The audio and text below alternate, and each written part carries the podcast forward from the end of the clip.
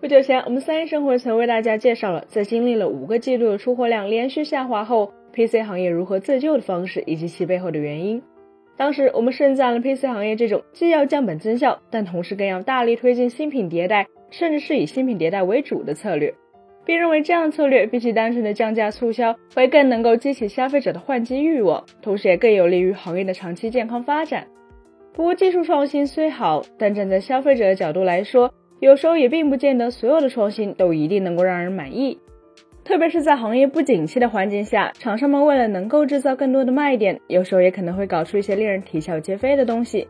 二零二三年，戴尔推出了他们的最新型号的旗舰超轻薄笔记本电脑 XPX 十五九五三零，它有着十八毫米的超薄机身，整机满配情况下，重量也仅为一点九二千克。同时还提供华丽的氧化铝和碳纤维材质机身，出色的十五点六英寸 OLED 三点五 K 屏幕，以及效果不错的双高音加双低音环绕声扬声器系统。不过最重要的是，XPX 十五九五三零在极为纤薄的机身里，还提供了 i 九幺三九零零 H 二十核处理器加 RTX 四零七零移动版显卡的可选配置，同时还有高达六十四 G 加八 TB 的内存和 SSD。说实在的。我们在最初看到这款笔记本电脑的硬件配置时，也着实激动了一番。因为诸如 RTX 4070这类高端游戏显卡，以往通常只会出现在那些电竞游戏本上，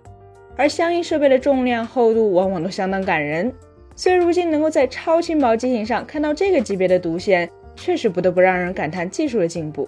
然而，事实真的是这样吗？首先，大家要知道，现在的笔记本电脑里的移动版显卡普遍都有所谓 TGP，也就是目标游戏功耗的概念。大家可以简单的将其理解为显卡的供电水平，其供电越充足，显卡就越能发挥出性能。在这样的前提下，RTX 4070在当前绝大多数游戏本里，TGP 一般都有八十瓦到一百瓦的水平，在有些散热供电特别充足的机器里，TGP 甚至可以达到一百一十五瓦、一百三十瓦。但是在 XPS 十五九五三零里的 RTX 四零七零 TGP 是多少呢？答案是仅五十瓦。更为糟糕的是，从实测成绩来看，它的性能就只有标准版 RTX 四零七零的大约一半，甚至还比不过许多老旧游戏本里的 RTX 二零七零。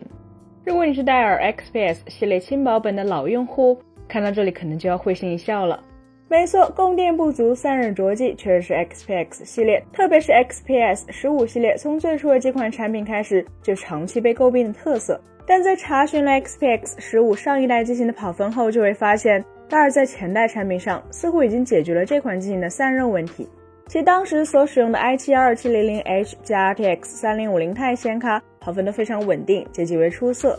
基本达到了同期同平台的平均水准。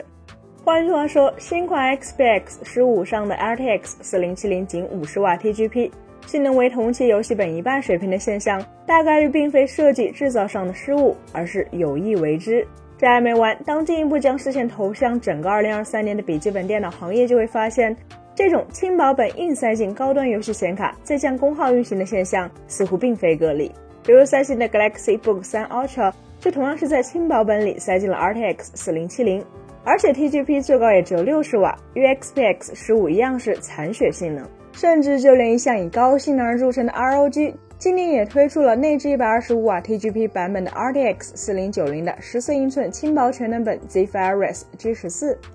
但众所周知的是，RTX 四零九零的满血 TGP 高达一百七十五瓦，所以这款看似疯狂的轻薄本显卡性能自然也是非满血的。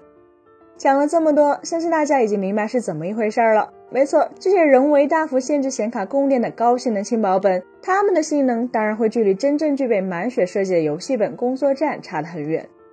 但问题就在于，当厂商衡量成本定出售价的时候，这些非满血的高端显卡却很可能并不会因为残缺的性能而降低相应的价格。换句话说，消费者还是花了 RTX 四零七零、RTX 四零九零的价格去买的这些产品。但实际上却并不能得到预期中的性能。当然，站在厂商的角度来说，任何一款产品的诞生背后都一定有其合理之处。比如这种残血性能的高端显卡，它们虽然游戏表现一般，但在其他的特定场景，由于对功耗需求不高，还是确实能够发挥出原本的优势。更不要说，也有可能部分消费者并不在意实际性能，仅仅就只是看重名义上的高配属性。然而，站在绝大多数消费者视角来看，我们是否可以认为这类一开始会让人感到惊喜，但实际用下来可能反而是惊吓？装载了过低功耗高端移动版显卡的超轻薄笔记本电脑，实际上就变成了一种并不能真正让人满意，而仅仅是看起来很美，甚至可以说是仅仅服务于高溢价的所谓无效创新的产品呢？本期节目就到这里了，更多精彩的可以关注我们三叶生活的官网或全民大同名账号查询更多信息。咱们下期再见，拜拜。